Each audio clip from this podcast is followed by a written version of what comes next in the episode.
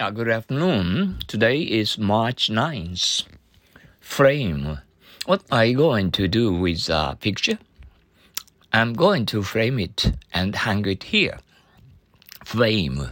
What are you going to do with the picture? I'm going to frame it and hang it here.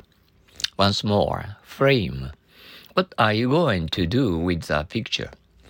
I'm going to frame it and hang it here. Frankly, do you like a man of his type? Yes, I like a man who talks frankly.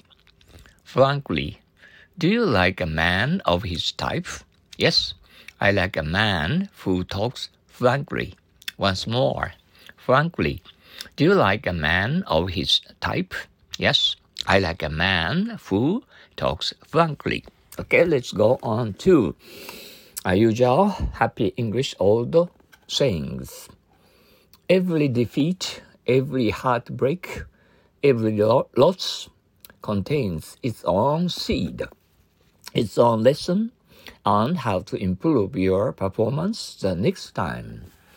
Every defeat, every heartbreak, every loss contains its own seed, its own lesson on how to improve your performance the next time.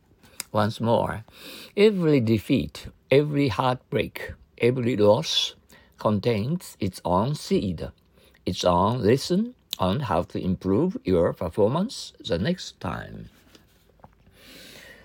Well, it's almost four o'clock in the evening. Uh, are you enjoying uh, work or, or something else? Okay, and uh, uh, please. Oh, anyway, I expect you to make your own two uh, frame, frame, frankly, frankly. Uh, I mean, uh, your original English sentences in order to think in English for a while. Okay, thank you for your practicing every day, and good luck to you. Um, sayonara. Um, adios. So long.